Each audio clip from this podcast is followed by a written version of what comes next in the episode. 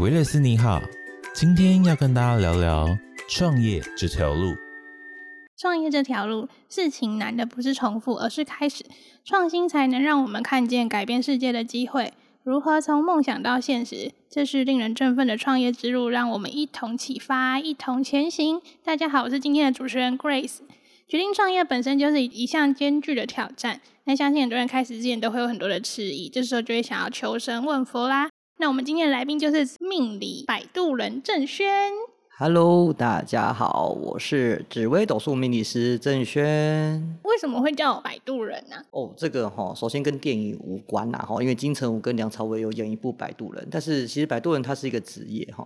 那为什么叫摆渡人？是因为摆渡人其实这个职业在古代就是把一个落难的人救起来，然后送到一个安全的彼岸。所以我觉得命理这条路就是这样这样子的感觉，就是我希望把一些困惑、迷惑、不知道未来导向的人，然后希望我借由命理这个资源，丢一块父母给他，然后把他救到安全地方。哦，紫微斗数到底是什么？它是算命吗？还是可以看未来、看前世呢？哦，前世这个东西就多了哦。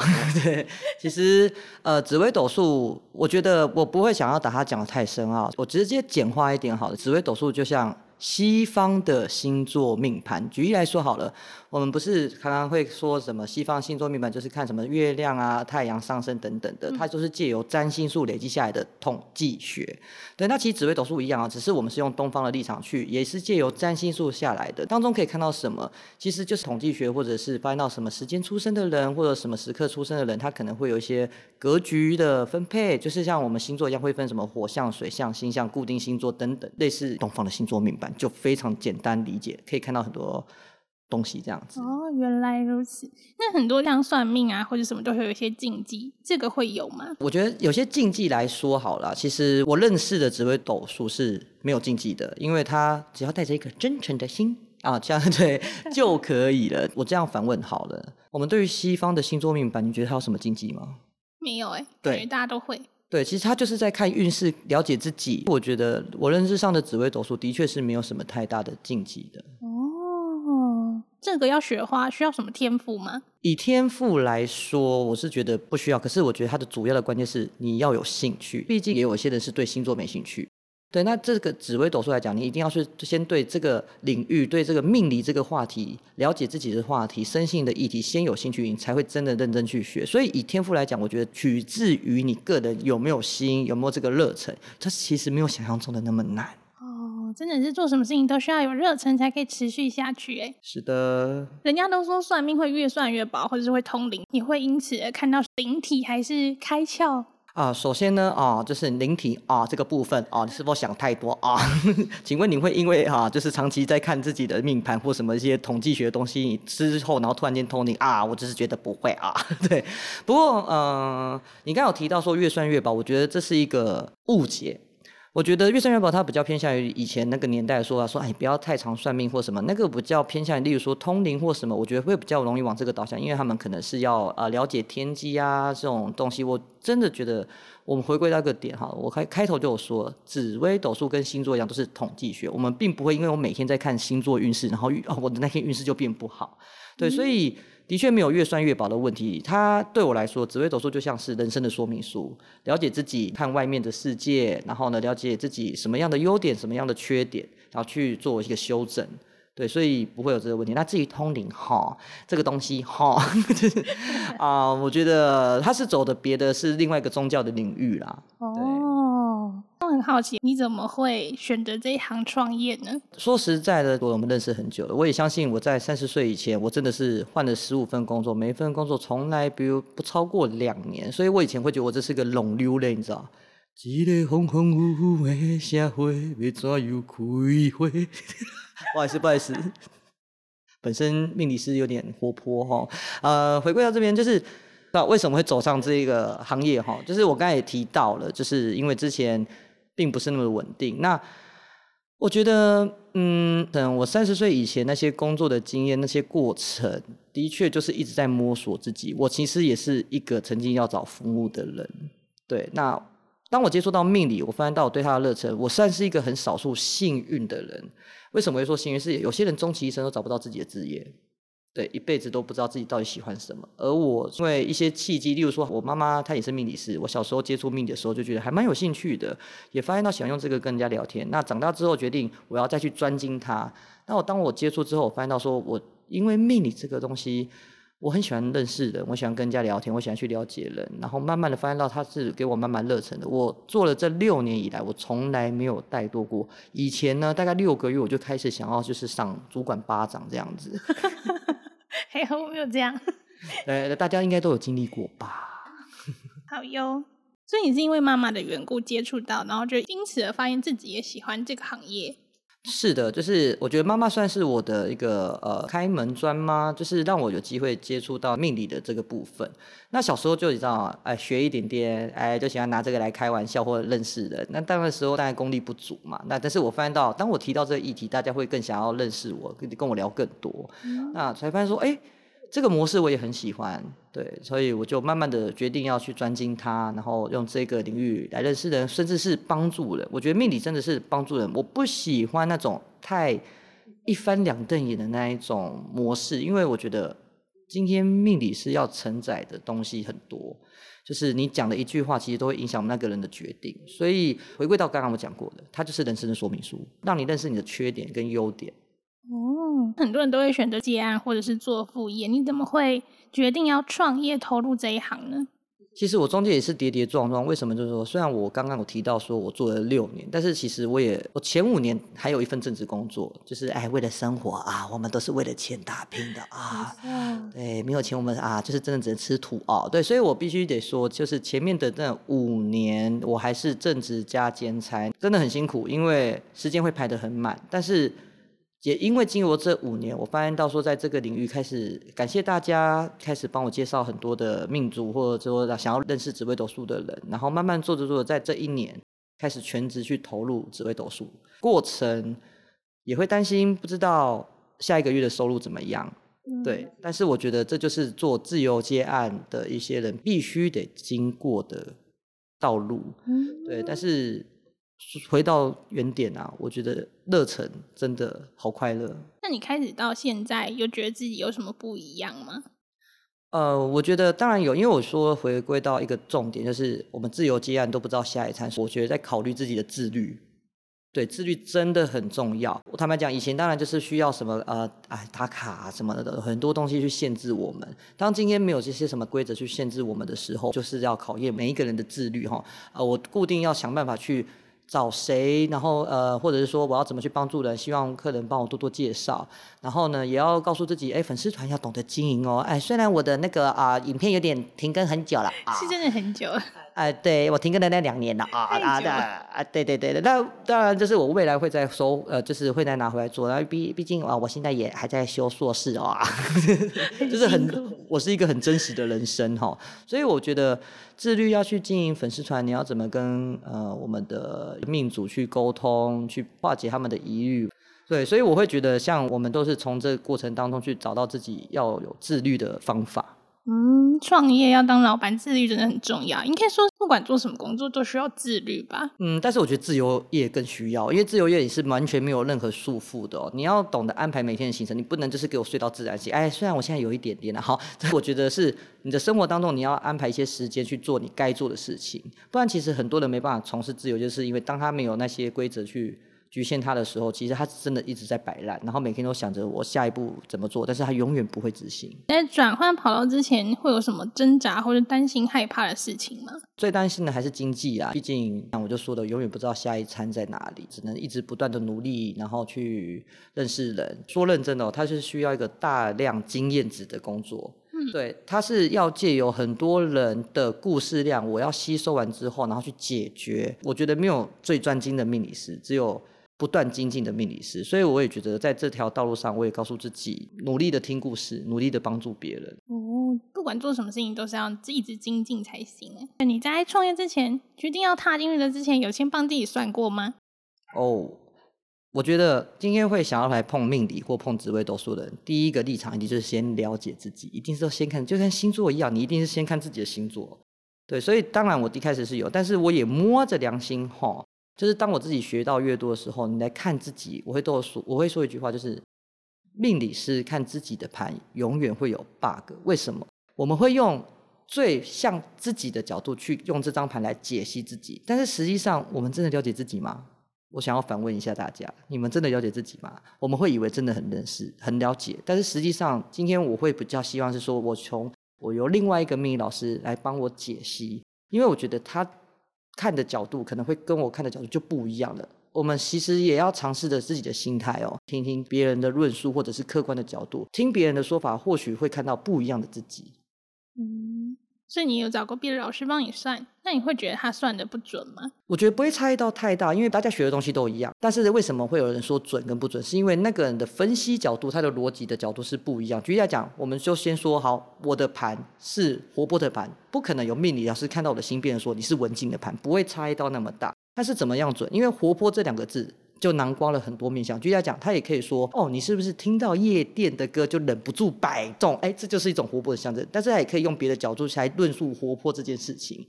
对，所以我觉得只是每一个人的解析方法跟角度的方式切入面不一样，但是我觉得不会差异到太大紫微斗数是我们东方的东西，那会有外国人找你算吗？呃，我觉得当然也啊语言不通哈，所以你说真的纯正外国人是不至于哦。但是我觉得在国外的华人是还蛮多人会，像我有几个客人是可能英国的也有，德国的也有，然后美国的当然也有。但是他们还是偏向于华人啊，不然其实我跟你讲，紫微斗数，你光说桃花要翻译成英文，你就需要一点时间了。是，里面很多东西要翻成英文，好像都不太好翻哎。没错，没错，没错。你有遇到比较特殊的客人让你印象深刻吗？特殊的客人哦，会来算命的人是不是都会有疑惑？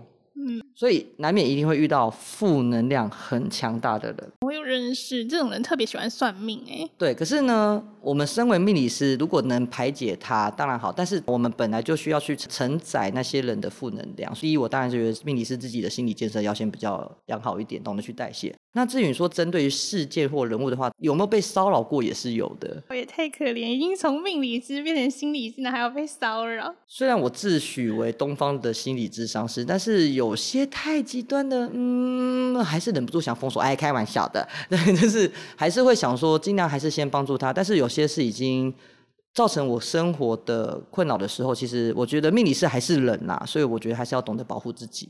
嗯，那你会有那种就是看到他的盘，准备要帮他算的时候，跟他完全不一样，然后你自己都疑惑说，这个人就不是这个样子啊，为什么会是这种盘呢？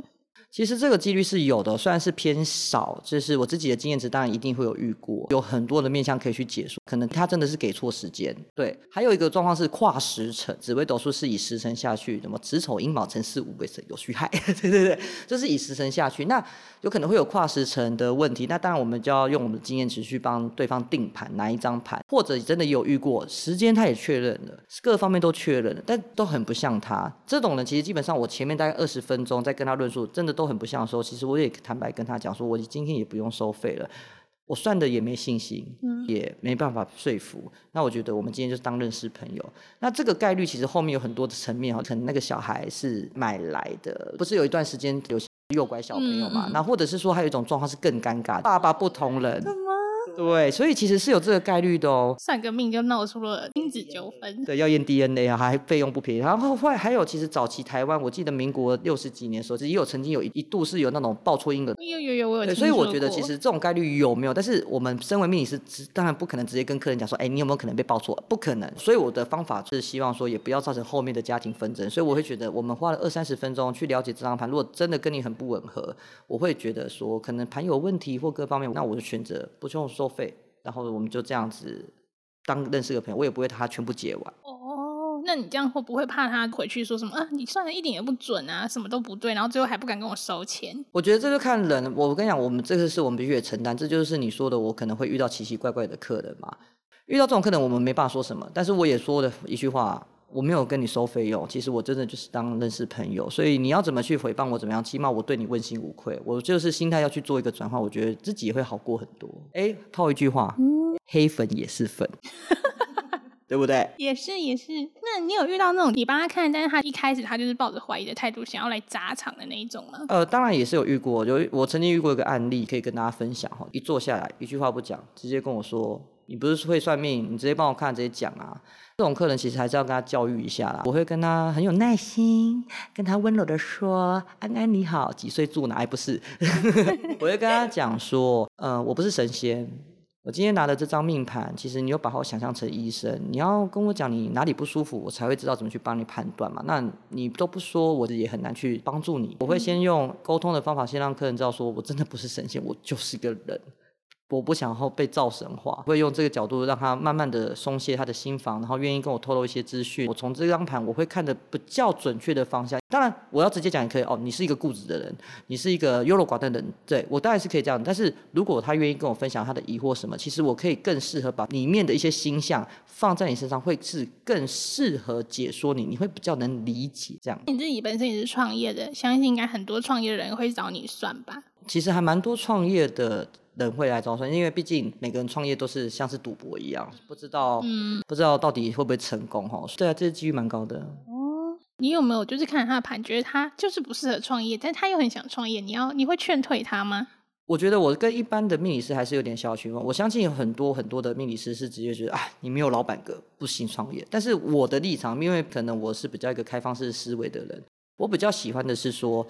每一个星象，我不会直接定义说它是不好的，我也不会说它是多惨的。我觉得你想创业，你真的有这个决心，那是你的梦想，我会支持你去做。但是我会当中就会跟你说，好，那你就开个公司，三人以内的工作室的，或者是说你的产业、你的星象、命宫、官禄宫都要下去看，到底适不适合创业啊，工作运势等等的。当中一定会有线索，是说好，或许格局不高，但是你还是有适合的领域可以去执行的。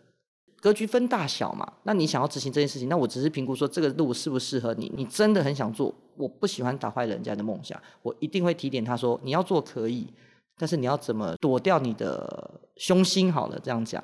人真好，还会安慰别人，让他去实现梦想。这样，那他会不会之后创业失败回来怪你？呃，不会，不是因为当然我不会把死的说成活的，我一定会跟他讲说，坦白讲，你的格局如果来创业会蛮辛苦的哦。你会面临到什么样的状况？有些人就是一个超级优柔寡断的心，可是他又想要当老板。你知道，老板其实最重要还是有果决力、果断力哦。嗯嗯嗯。我一定会跟他讲说，我可是你说真的，你的格局在古代呢，如果大家创业会很辛苦，很容易优柔寡断或者朝令夕改。你的变动性会比较大，你创业当中你一定会经历这些问题，因为但是你的梦想，我会点出你的缺点，那你要懂得去避免。如果你愿意改变，我觉得其实回归到刚刚我说的紫微斗数，它是人生的说明书。没错，我说明书可能会说这条路很辛苦，你要坚持走，我还是会跟你讲是可以的，只是你要懂得怎么去处理。嗯这对创业的人真的是蛮重要的耶。那你有遇过那种只想听好的，或者只想听坏的？当然有，当然有。就是有些客人摆明就是我只听好话，坏话我都不听。但是我的算法比较特别，我喜欢教学，我会跟你说这颗星星它的优点、缺点在哪里，甚至我会教客人初步的怎么看。讲白了就是我好坏都讲，你要怎么吸收，给你决定。有些客人就听到坏的情绪就会来。那身为一个摆渡人，我们是丢浮木给人家，不用去否定啊。我觉得就是尽量还是能帮助他为主。那你创业到现在现在也几年了？你觉得你自己的生活是有改变的吗？嗯，我创业现在前前后已经就是六年了哈。改变的话，我觉得我得到的是快乐。我说实话的，我的命盘如果给任何一个老师看，都知道我是一个不能被绑住的人。对，所以以前做上班族被限制住的，当时真的是为了生活，所以那时候其实我不是那么快乐。那我现在完全做全自由业，这样子自己去接案，我其实得到的真是开心。我可以安排我的时间，我可以安排怎么样？但是我也回归到一个点了，并不是每个人都适合，有些人真的是需要被约束，他才会有继续执行下去的动力。呃，我个人的特质就是，我就是一个脱缰的野马。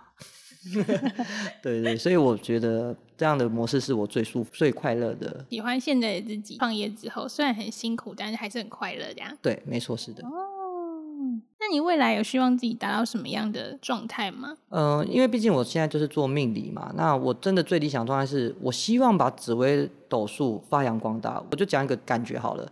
认识人的过程当中，问一下你几月出生，就大概知道说，哎，你是什么星座？其实星座就很好切入跟人家聊天，然后去认识这个人。虽然我们即便不知道他的上升月亮在哪里，可是好很简单，就是先可以初步了解一个人嘛。但是你看哦，我们反思一下，我问你紫微斗数，你知道你什么星吗？完全不知道。哎，对，它普及率真的不够高。我希望它就像星座一样，它是可以拿来聊天认识的，然后交朋友这些的，然后。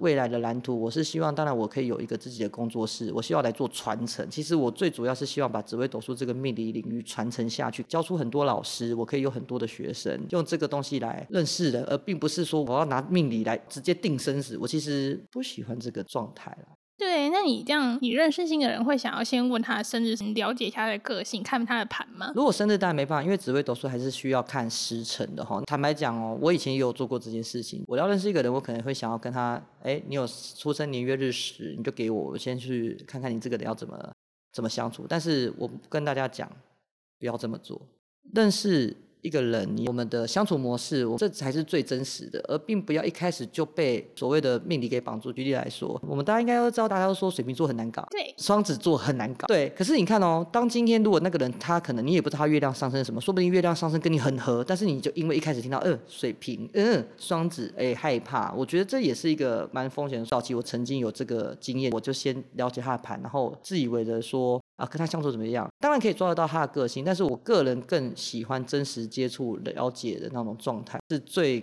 客观，然后也是最真实的感受。创业是一个很长远的一条道路，要坚持下去，要到底，真的是很困难。非常佩服你们这些人，像我还是乖乖在办公室里面上班就好了。主要是找到热忱了，你找到热忱了，你就会把一个事物当成是你的职业了。算命的话，其实就像星座一样，都是因为我们对于人类未来自己的好奇，参考就好，大家也不要过度的迷信哦。那郑轩老师的 IG 我们会放在联络资讯栏，欢迎大家可以追踪。最后，如果喜欢今天这集的内容，或者有什么想法跟建议，欢迎到 Apple Podcast 帮我们打五颗星留言，让我们知道哟。也记得按下订阅、关注、加分享，才不会错过新的集数。而且有你们的留言、实质的鼓励，也是我们制作节目最大的动力。那我们就下次再见喽，拜拜。